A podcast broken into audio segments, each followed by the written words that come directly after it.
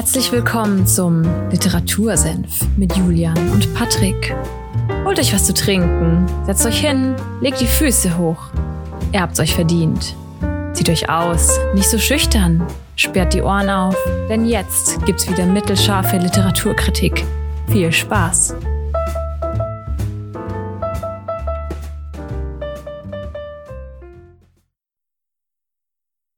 Servus und damit herzlich willkommen beim Literatursinn. Heute irgendwie ein gehastetes Intro. Ja, ich, ich wollte schnell, schnell machen, damit ich nicht lachen muss, weil der Patrick Grimassen schneidet. Ihr hört Folge 83 am 19. Dezember.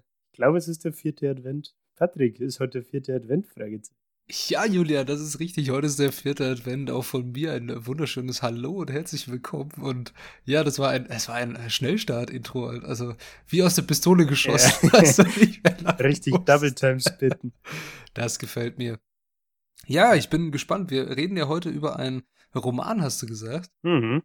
Den, den haben wir beide gelesen. Auch eine, eine Seltenheit. Ein Novum, glaube ich sogar. Das hatten wir noch gar nicht.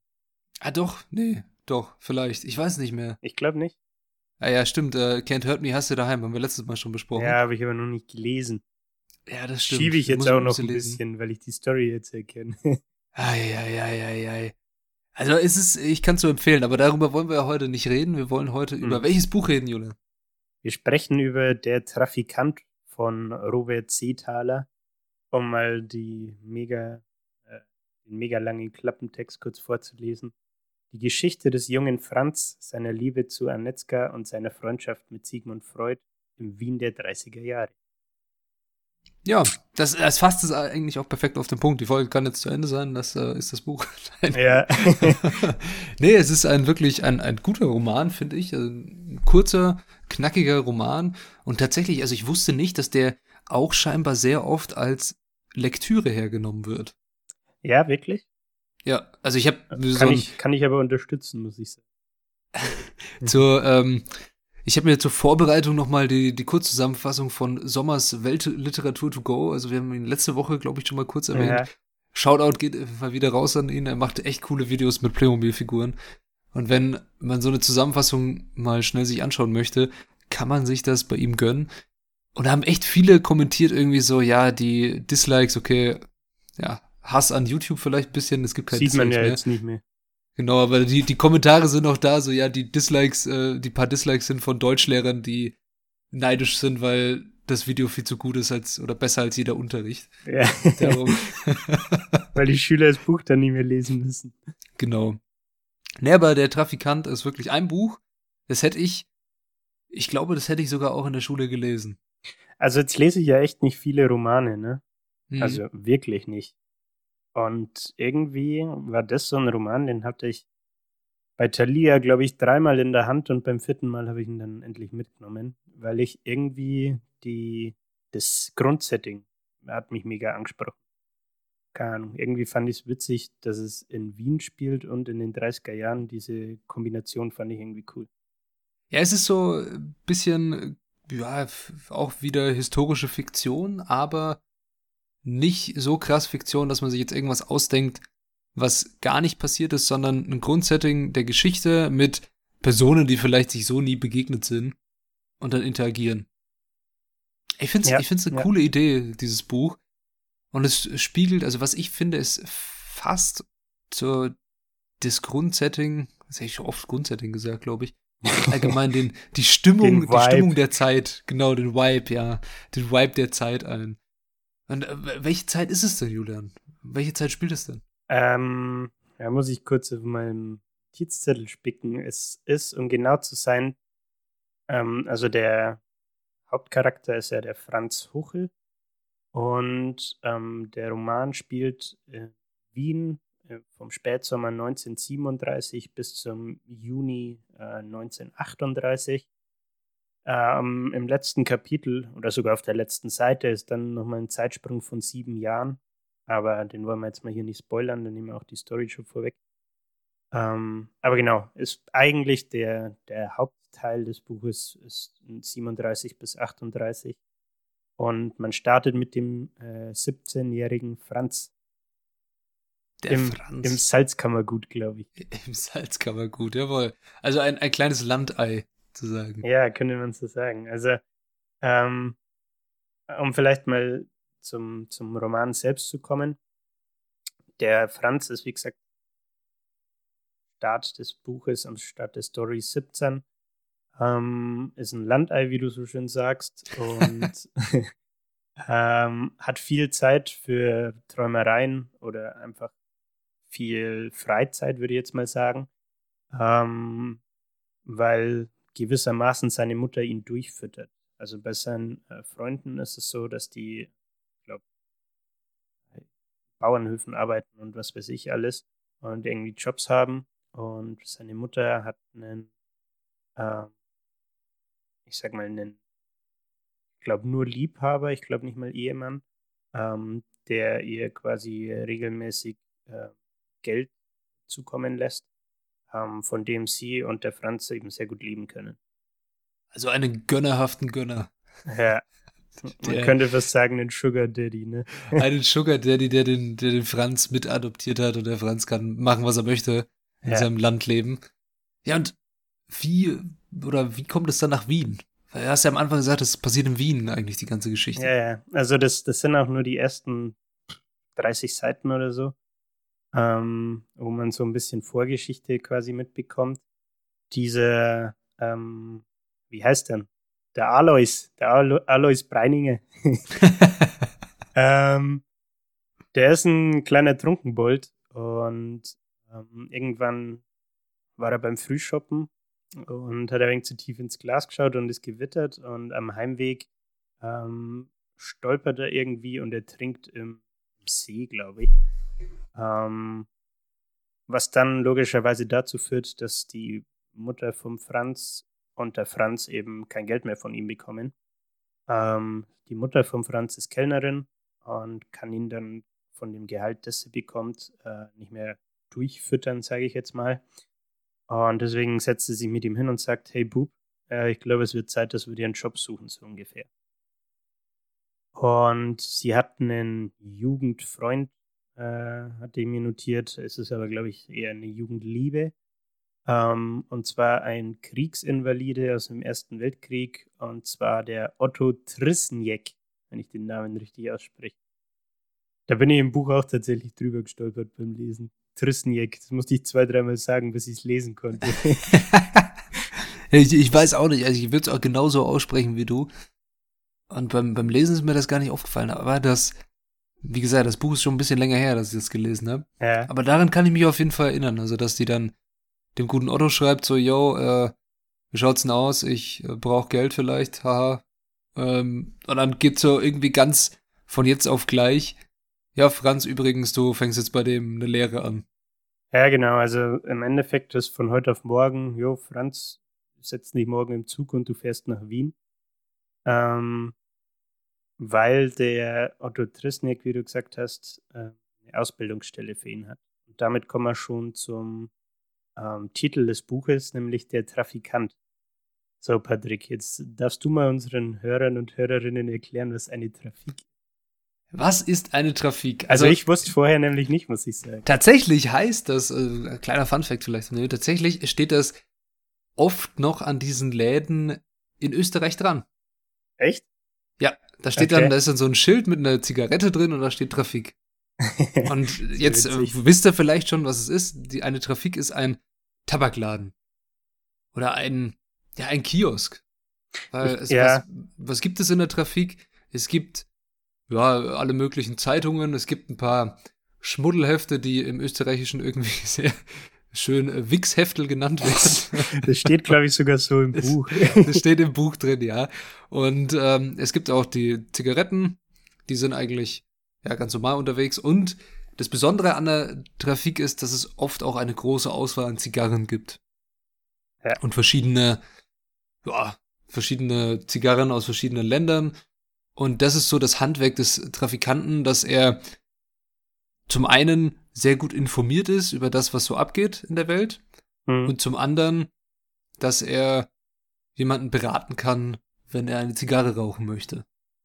Und ich glaube, ja. das lernt der Franz dann auch. So, daran erinnere ich mich noch, dass er irgendwie auf so einem Stuhl sitzt und die ganze Zeit Zeitungen liest, wie so ein Blöder. damit, ja, also. Damit er weiß, was los ist. Ähm, genau, das ist im Endeffekt dann der, der Start in seinen neuen Lebensabschnitt, sage ich mal, ne? Ähm, dass er den Otto, Otto Trisniak eben kennenlernt und ähm, der bringt ihm gewissermaßen bei, dass äh, sein, sein Handwerk in dem Sinne es ist, täglich alle Zeitungen zu lesen, die, die sie verkaufen, ähm, damit er die Leute, die in die Trafik kommen, äh, beraten kann, ähm, was, was sie denn für eine Zeitung lesen sollten, zum Beispiel. Ne? Ähm,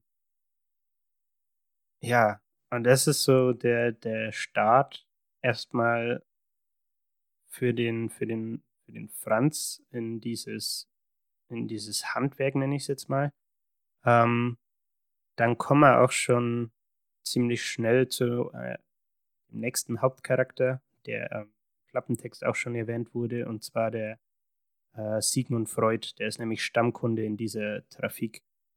Mhm. Und ähm, äh, der kauft, glaube ich, zwei Zeitungen und äh, eine bestimmte Art von Zigarren. Ähm, und der wohnt nicht weit von der Trafik weg, deswegen äh, begleitet der Franz ihn quasi ähm, und bringt ihm diese, seinen Einkauf quasi heim. Ich meine, der, der Herr Trisniak ist weiterhin in der äh, Trafik und kann die Kundschaft betreuen. Und der Franz begleitet, wie gesagt, den Sigmund Freud. Und ich glaube, an dieser Stelle, jetzt muss ich kurz spicken, setzt auch meine erste Lesestelle ein tatsächlich. Ähm, wo sie sich so ist, irgendwie unterhalten, äh, während sie quasi auf dem Weg zu, zu Sigmund Freud sind. Ähm, und ja, das würde ich einfach mal kurz vorlesen und dann kommen wir mal so ein bisschen auch einen Einblick, Einblick ins Buch. Ich ähm, bin mehr als gespannt, was es, was es jetzt uns erwarten wird hier. Okay. Ich werde mir Zeit nehmen, um noch länger darüber nachzudenken. Außerdem werde ich mir ihre Bücher kaufen und sie lesen, und zwar alle und von vorne bis hin. Zum wiederholten Male seufzte Freud. Eigentlich konnte er sich überhaupt nicht entsinnen, jemals in so kurzer Zeit so oft geseufzt zu haben. Hast du nichts Besseres zu tun, als die angestaubten Schinken alter Herren zu lesen? fragte er. Was zum Beispiel, Herr Professor? Du fragst mich? Du bist jung. Gern die frische Luft. Mach einen Ausflug. Ausflug. Amüsier dich. Such dir ein Mädchen. Franz sah ihn mit großen Augen an. Ein Zittern lief ihm durch den ganzen Körper. Ja, dachte er. Ja, ja, ja. Und im nächsten Moment brach es aus ihm heraus. Ein Mädchen, rief er derart gerellend, dass die drei alten Damen, die sich auf der anderen Straßenseite eben erst zu einer kurzen Gassentratscherei zusammengerottet hatten, verschreckt ihre kunstvoll ondulierten Köpfe nach ihnen umdrehten. Ja, wenn das so einfach wäre. Endlich hatte er das ausgesprochen, was ihm schon seit langer Zeit, im Grunde genommen schon seit dem Tag, an dem er seine ersten Schamhaare zaghaft zu sprießen begonnen hatten. Okay, jetzt habe ich den Satz verdreht. Sowohl das, sowohl ich das, glaube, der Sinn kam rüber. Sowohl das Hirn als auch das Herz umrührte. Bislang haben das noch die allermeisten geschafft, meinte Freud, bugsierte mit seinem Gehstock zielsicher einen Kiesel vom Trottoir. Das heißt aber noch lange nicht, dass ich es schaffen werde. Warum ausgerechnet du nicht?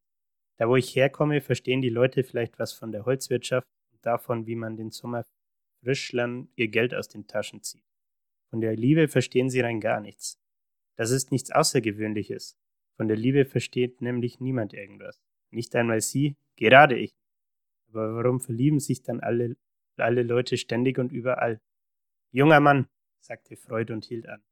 Man muss das Wasser nicht verstehen, um Kopf voran hineinzuspringen. Ach, sagte Franz in der Mangelung passender Worte, die die unermessliche Tiefe seines Unglücks zum Ausdruck bringen können gleich noch einmal hinterher. Ach, wie dem auch sei, sagte Freud, wir sind angekommen. Darf ich um meine Zigarren und meine Zeitung bitten? Aber natürlich, Herr Professor, sagte Franz mit hängendem Kopf und reichte ihm das Paket. Berggasse Nummer 19 stand auf dem Schildchen über dem Haus. Freud nestelte einen Schlüsselbund hervor, sperrte auf und lehnte seinen schmächtigen Körper gegen das schwere Holztor. Darf ich Ihnen? Nein, darfst du nicht, knurrte der Professor, während er sich schnell durch den Türspalt ins Innere drängte. Und denk daran, schob er hinterher und reckte seinen Kopf noch einmal ins Freie. Mit Frauen ist es wie mit Zigarren. Wenn man zu fest an ihnen zieht, verweigern sie einem den Genuss. Ich Ich wünsche einen angenehmen Tag. Damit verschwand er im Dunkel des Hausflurs. Mit einem leisen Knarren schloss sich das Tor und Franz stand alleine im. Oh. ja, an, an sich, also was ich finde, was man in dieser Szene vielleicht gut raussieht, ist so die, ja, die, der Schreibstil des ganzen Buchs. Mhm. Ist auch immer sehr, sehr klar. Oft auch, wie, naja, wie der Professor Dr. Freud hier dargestellt werden soll, der immer in mehrdeutigen Sätzen sprechend. Ja, ja. Und nicht mit einer, ja, gerade herausgegebenen Antwort. Also so typisch, wie man sich von einem Gelehrten das vielleicht vorstellen würde. Mhm. Was ich auch cool finde an dem Buch, muss ich sagen, ähm, ist, dass, das war jetzt vielleicht nicht spezifisch in der Lesestelle, aber allgemein, dass so Begriffe, die du vorhin schon erwähnt hast, wie Wichsheftel oder ähm, äh, es wird aber, wenn geflucht wird, dann sagt er zum Beispiel sowas wie Herrschaftszeiten oder irgendwie sowas, was halt dann auch wirklich so im Buch steht. Das fand ich irgendwie authentisch, weil es halt das Spiel ja in Wien, ne? Und wenn, ja, die, ist, wenn die dann ja. einen Dialog haben, das finde ich, kommt irgendwie cool rüber. Ja, es, es spielt in Wien und die Sprache ist auf jeden Fall dahin angepasst. Also ich erinnere mich noch an die, weil bei dieser Frauenfrage geht es ja immer so um ein Mädchen, das ihm den Kopf verdreht hat. Mhm. Und dass er ja auch dann beim Herrn Freud oder Dr. Freud da nach, äh, nachfragt, was er denn tun kann, weil ihm geht's einfach so schlecht und der Deppendoktor, so wie der Freud auch öfter mal genannt wird, der weiß ja, was in dem Kopf eines Menschen vorgeht und der erhofft sich, der Franz erhofft sich da irgendwie Rat und naja, auch ein bisschen eine Behandlung gewissermaßen und Ja. All- allgemein die Beziehung zwischen den beiden ist ganz komisch, aber dass dieses Mädchen ihn auch immer Burschi nennt zum Beispiel. Das ist halt auch sehr, sehr ja. eigentümlich. Du, du, du hast das jetzt schon angesprochen, ähm, um das vielleicht noch ein bisschen weiter auszuführen, kurz. Dieses Mädchen, von dem du sprichst, ist die Anetzka. Ähm, und basierend auf dem Dialog, den ich jetzt gerade erst in der Lesestelle vorgelesen hatte, hatte der, der Franz ja die Erleuchtung, ah, Mädchen. Er geht jetzt auf Mädchensuche. Äh, und daraufhin ähm, geht er zum Wiener Prater, ähm, was nach meinem Verständnis so eine Art Volksfest ist, irgendein Platz, ähm, wo es auf jeden Fall Bier und Fahrgeschäfte gibt. Genau. Also wie eine große Kirmes. Jawohl. Auf jeden Und- Fall. Da gibt's Bier, da gibt's Fahrgeschäfte, ein Riesenrad und sonst was. Hoch die Krüge. und da geht er hin und bestellt sich halt, äh, genau, das steht auch so im Buch drin, ein paar Seidel Bier. und da sieht er dann die Anetzka das erste Mal und ähm, spricht sie dann auch an. Und die verbringen den restlichen Abend irgendwie miteinander. Und dann verschwindet die aber wieder. Und ich glaube, die lässt ihn sogar sitzen irgendwie, als sie sich zwei, zweimal das Bier bestellt haben. oder So. Genau. Und macht einfach einen polnischen. Ja, was sie, was sie, also, wow, einen polnischen, sie ist ja auch eine Böhmin, also Ja. kommt da irgendwo aus der Nähe. Okay, so war das jetzt gar nicht gemeint. Aber ja. Wir wissen, was Ja. damit gemeint ist, glaube ich. Ja, es, aber ich habe ich hab mir sagen lassen, es gibt verschiedene ähm, Auslegungen von, wie das heißt, einfach zu gehen, ohne sich, sich abzumelden. Ich glaube, bei, bei uns in der, in der Gegend ist das tatsächlich als polnischer Abgang bekannt, bekannt. Ich weiß nicht, wie das bei anderen heißt, das ein bisschen anders. Mhm. Aber es ist immer irgendwie eine Nationalität dabei. Ich weiß nicht warum. Vielleicht ein Klischee, das sich da dran gehaftet hat. Aber das ist eine andere Sache. Nee, was ich auch sehr interessant fand bei dieser Szene, wo sie ihn dann einfach sitzen lässt, er stellt sich ja ihr vor mit so einem Motto so, ja, Servus, mein Name ist Franz, ich würde gerne mit dir Riesenrad fahren. und, sie, und sie sagt dann, sagt dann darauf, ja, äh, schön und gut, ich bin Anetzka, aber na, Riesenrad gefällt mir nicht, schießen da ich gern halt, so Ja. nach dem Motto. Und dann schießen sie zusammen, sie schießt viel besser als er, er ist hin und weg, hat äh, the time of his life halt. Äh, trinken sie zusammen, tanzen auch irgendwie. Und dann sagt sie irgendwann so, so, äh, gesoffen haben wir, gefressen haben wir, geschossen haben wir und tanzt haben wir auch. Und was machen wir jetzt? Und er hat natürlich keine Ahnung, was er jetzt sagen soll, sagt einfach, naja, Riesenrad fahren, oder? Ja, Und in dem Ja. ja. meinte, ja, Bursche, ich bin gleich wieder da und dann ist er weg. genau. Und dann Also, lässt sie ihn er- sitzen. Sie hat ihm quasi in dieser Situation den Wink gegeben, auf was sie aus ist, aber er hat es nicht gerallt. Und dann hat sie ihn sitzen lassen und er verzweifelt. Genau. Was ihn Ähm, dann wieder zum Herrn Freund führt. Genau, deswegen wollte ich das jetzt nur ein bisschen ausführen, weil wenn wir wieder auf die Story zurückkommen, haben wir jetzt ja schon gesehen, dass der Franz so ein bisschen zum Herrn Freud aufschaut. Ähm, vielleicht könnte man auch sagen, ihn vielleicht so ein bisschen als Mentor sieht. Ähm, Im Laufe vom Buch entwickelt sich auch eine Freundschaft zwischen den beiden. Ähm, und was ich ganz interessant finde, ist, dazu hätte ich auch wieder eine kurze Lesestelle. Ähm, man kriegt ja mit, wie der Franz jetzt quasi erwachsen wird, ne? Und vom Burschi, sage ich mal, so ein bisschen in, in seine Rolle als Mann äh, reinwächst, beziehungsweise die, dass er die Rolle halt auch annimmt, ne? Mhm. Und ähm, was er die ganze Zeit macht durchs Buch, ist äh, Briefverkehr mit seiner Mutter zu pflegen.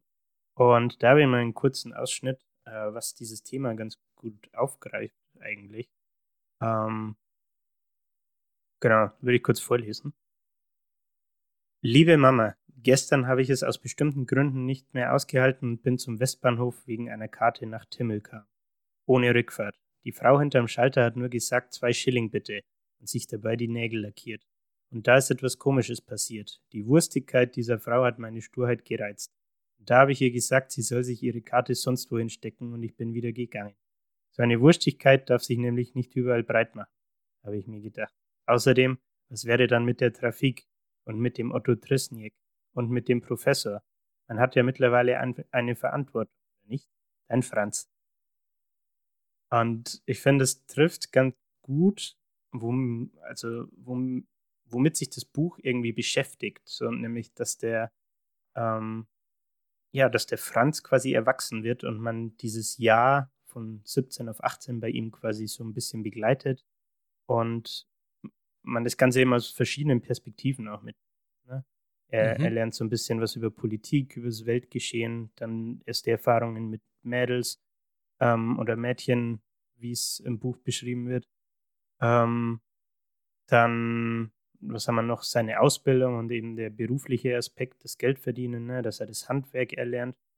Ähm, ja, von, Ja, ich, ich muss sagen, die Entwicklung des Charakters äh, Franz in dem Buch ist echt sehr schön dargestellt. Also man erlebt ja mit ihm zusammen die neue große Stadt Wien. Er kommt aus dem Salzkammergut, aus dem Land. Er ist ein Landei. Er hat keine Ahnung von der Welt eigentlich und auch von Frauen nicht und allgemein von der Trafik auch nicht und von Tabak erst recht nicht. Und man merkt, wie er daran wächst an seinen Aufgaben mhm. und wie er sich als Charakter auch einfach weiterentwickelt. Das ist ein, ja, ein schönes Beispiel dafür, auf jeden Fall. Eine Ja. sehr schöne Geschichte, Ja. finde ich. Ähm, genau, ich habe es gerade schon angedeutet, was man auch mitbekommt über den Franz, ist ja das Zeit- und Weltgeschehen. Äh, ich habe das noch vage im Kopf irgendwie, dass es so eine, so eine Stelle im Buch gab, wo er quasi sagt, ich glaube, da unterhält er sich mit dem Otto Trisniek und er sagt irgendwie sowas wie, ja, die Zeitungen heutzutage schreiben ja alle nur noch das Gleiche. So, ich muss gar nicht mehr jede Zeitung lesen, um zu wissen, was in Zeitung XY drin steht. Weil die, die Headlines und so weiter eh alles dasselbe. Und da kommt dann natürlich auch das Thema Nationalsozialismus auf. Ne? Mhm. Also, das hat man jetzt noch gar nicht äh, angesprochen oder besprochen. Aber es ist ja auch eines der zentralen Themen im Buch. Ja, 1937, 38, wir erinnern uns, die Nationalsozialisten haben 33 die komplette Macht in Deutschland übernommen und seit der Machtübernahme Hitlers ist natürlich auch seine Sympathie und sein Bestreben der Annektierung seines Heimatlandes Österreichs immer mehr Aufmerksamkeit entgegengekommen. Mhm. Und es gibt auch in der österreichischen Bevölkerung sehr viele Sympathisanten und das merkt man in diesem Buch sehr stark. Also was die politische Lage gerade ist. Mhm. Es wird auch sehr stark deutlich, finde ich. Definitiv ein Beispiel dafür zu bringen, der gegenüber von der Trafik befindet sich ein Fleischhauer, das ist der Herr Rosshuber. Und Der ähm, Name ist auch so geil. Ja, es passt, ne? Ja. Und ähm, an einem Morgen kommen der Otto Trisniek kommt in die Trafik, der äh, Franz lebt tatsächlich in so einem Hinterraum von der Trafik. Ähm, und der Herr Rosshuber äh, hat die Trafik in, über Nacht mit Hühnerblut äh, beschmiert und äh, an, an die Schaufenster quasi den, den Satz oder die Parole geschrieben, hier kauft der Jude. Wow. Und das zielt natürlich auf einen bestimmten jüdischen Stammkunden ab, nämlich Sigmund Freud. Und dadurch bekommt man so ein, obwohl es gar nicht so wirklich aktiv, sondern eher beiläufig ist, finde ich, aber dadurch bekommt man so ein bisschen Geschmack vom Zeitgeschehen halt mit. Also, soweit ich weiß, ist das Buch 2012 erschienen. Ähm, aber ich finde, es, man kann sich gut ins Zeitgeschehen irgendwie reinversetzen. Ja, man bekommt natürlich die, das Zeitgeschehen mit, unter anderem durch so Leute wie den, den Rosshuber, der ja ein sehr starker Sympathisant der Nationalsozialisten ist und sich dann auch nicht zu scheu ist, irgendwie Parolen an Geschäfte zu schreiben, wie in Deutschland da auch gemacht wurde mit hier kaufen Juden oder Deutsche kauft nicht bei Juden. Hm. In Deutschland wurde ja dann so weit gegangen, dass sich die SA, als es sie noch gab, davor gestellt hat und die Leute daran gehindert haben, die Geschäfte zu betreten. Also dieses Public Shaming würde man das jetzt ja bezeichnen, von Menschen, die sich gegen das vermeintliche ideologische System stellen, wurde öffentlich praktiziert. Also der Propagandaapparat der Nationalsozialisten ist ja eh sowieso einmalig und Hm. Glaube ich, so krass gab, gibt und gab es das auch nicht mehr. Aber das stimmt, also man hat ja den Otto Treschniak, also ich, ich hoffe, ich habe es richtig ausgesprochen, der dem, von dem Ganzen eigentlich nichts wissen will, weil für den alle Menschen gefühlt gleich sind. Also wir haben so diese neutrale Person. Wir haben den Franz, der eigentlich keinen Plan hat, was gerade abgeht und das Ganze nicht wirklich versteht Hm. den Sigmund Freud, der dem ja natürlich sehr kritisch gegenübersteht, aber sich dazu auch nicht wirklich äußert, sondern dem Ja. ist es alles eher scheißegal. Man kriegt nur von seiner Assistentin, ich, mir, ihr Name ist mir entfallen, aber man kriegt nur von seiner Assistentin so mit, so, ah ja, äh, Dr. Freud, gehen Sie doch nicht auf die Straße oder alles, ähm, gehen Sie Ich nicht glaube, raus. ich glaube, es ist seine Tochter sogar. Ah, das stimmt, das ist sogar seine Tochter, ja, so, ja, Sigmund, geh nicht raus oder Vater, geh nicht raus, Mhm. weil du weißt, wie es außen abgeht und ihm ist das alles wurscht, so nach dem Motto. Ja. Nur als es dann tatsächlich zur Annekt, äh, Annektierung Österreichs kommt, dann nimmt das Ganze nochmal eine 180-Grad-Wendung. Ja. Aber dazu kommen wir bestimmt noch. Aber an sich, ihr merkt, in diesem Buch ist, obwohl es ist ja sehr dünn, es ist ein, eine schnelle, ein schneller Lesespaß, finde ich. Also an einem Tag Ja, kann man es das locker ist- lesen. Es sind sogar 250 Seiten tatsächlich. Ähm, Es ist viel los. aber es ist äh, relativ, also es ist ein Taschenbuch halt, ne? Also es, die Seiten sind relativ klein. Also man kann es gut lesen, finde ich. Geht auch, geht auch runter wie Öl. Also Lesefluss ist auf jeden Fall da. Äh, ich habe gerade noch was rausgesucht, weil du meintest, der Professor äußert sich nicht zum ganzen Zeitgeschehen und so. Ähm, und du hast tatsächlich recht. Also irgendwann, es gibt, kann ich kurz vorlesen, es gibt so eine Stelle, da sitzen sie, ähm, Franz besucht ja den, den Professor Freud quasi die ganze Zeit und die gehen immer in den Park oder setzen sich auf irgendeine so Bank bei, bei ihm in der Nähe. Und dann sehen sie da so einen komischen Vogel, ähm, der sich auf so eine Hecke setzt, da kurz verweilt und dann wieder wegfliegt. Äh, und dann äh, setzt die Lesestelle kurz ein. Das war der Pestvogel, murmelte Freud. Es heißt, dass er immer nur vor dem Ausbruch von Seuchen, Kriegen und anderen Katastrophen auftaucht. Die Zigarre, was, die Zigarre in seiner Hand knisterte. Ein leichter Wind war aufgekommen und rauschte in den Baumkronen. Wird es denn eine Katastrophe geben, Herr Professor? Ja, sagte Freud und blickte dem Pestvogel hinterher, der längst irgendwo hinter dem Burgtheater verschwunden.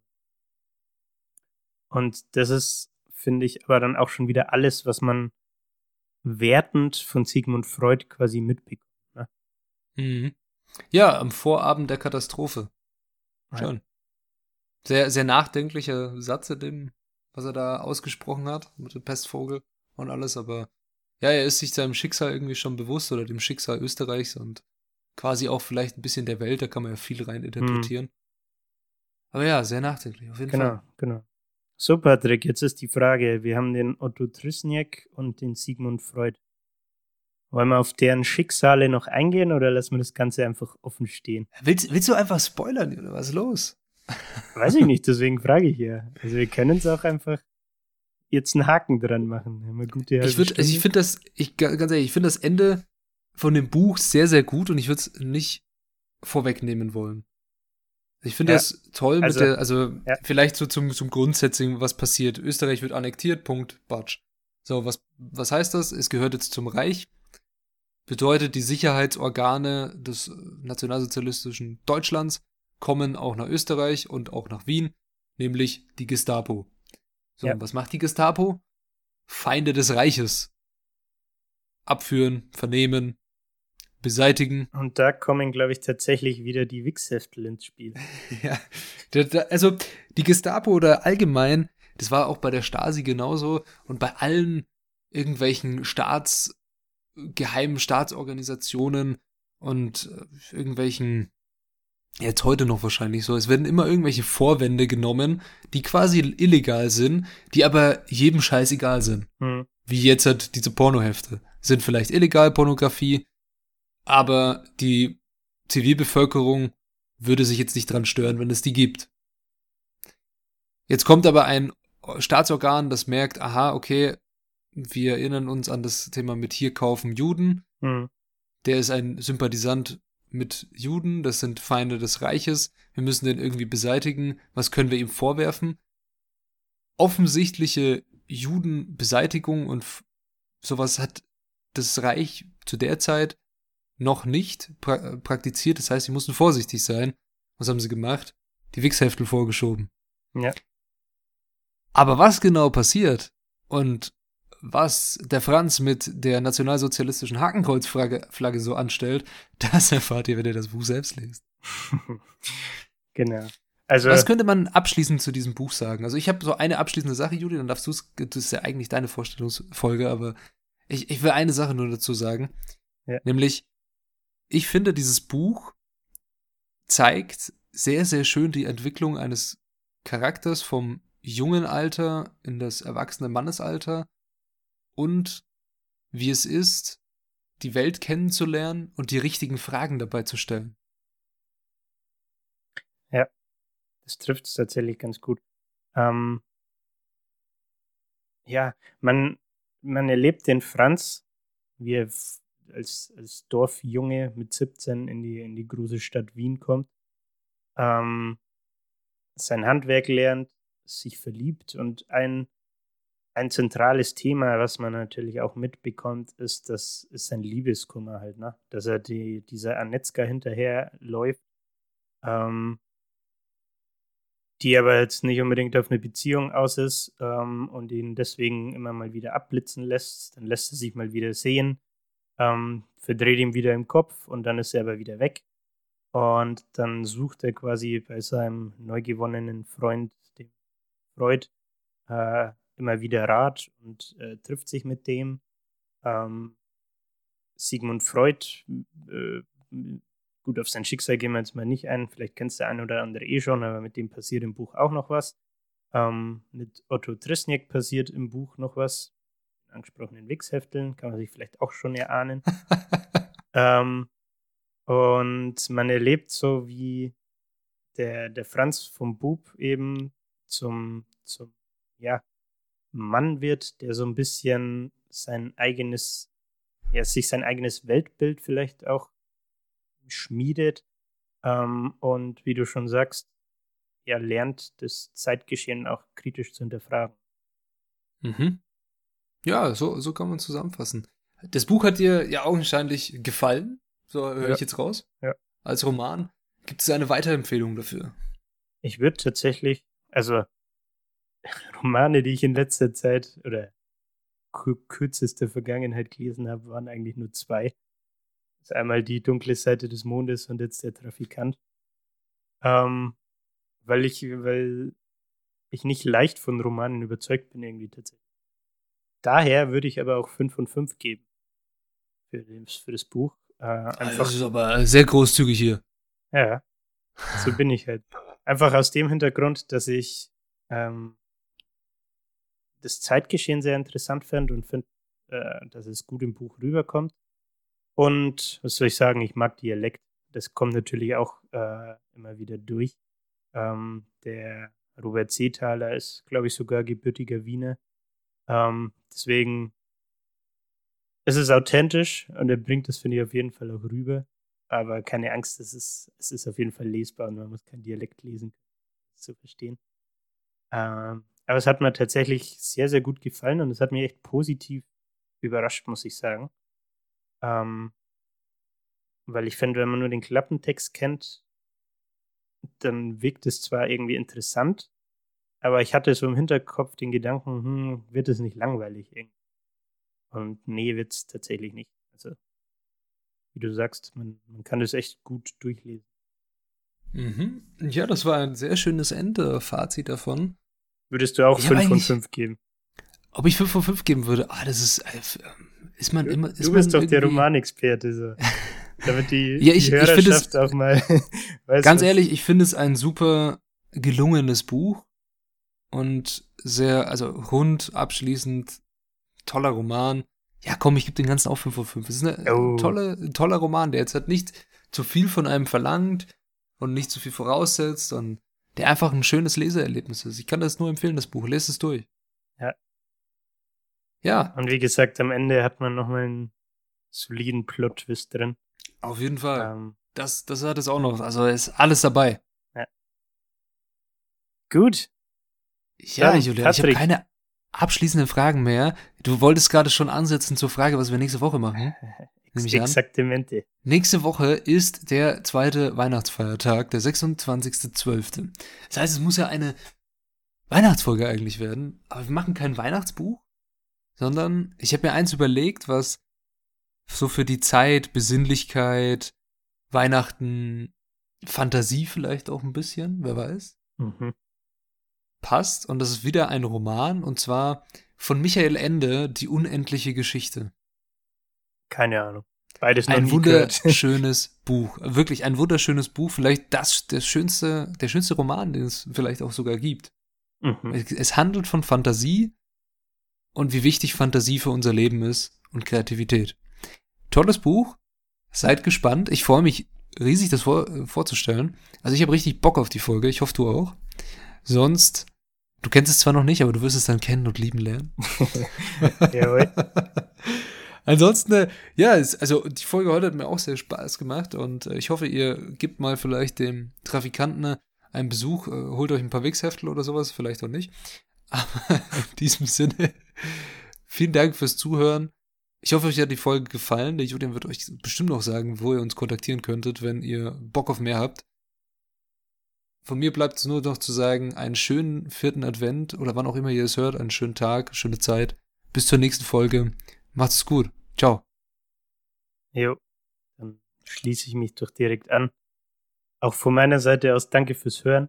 Ähm, wie immer, ihr wisst, Sharing is caring. Wenn euch taugt, was wir machen, dürft ihr uns natürlich gerne weiterempfehlen, einen Podcast-Link teilen äh, oder uns auf Instagram folgen oder gerne schreiben, wenn ihr irgendwelche Wünsche oder Anregungen und Buchempfehlungen habt.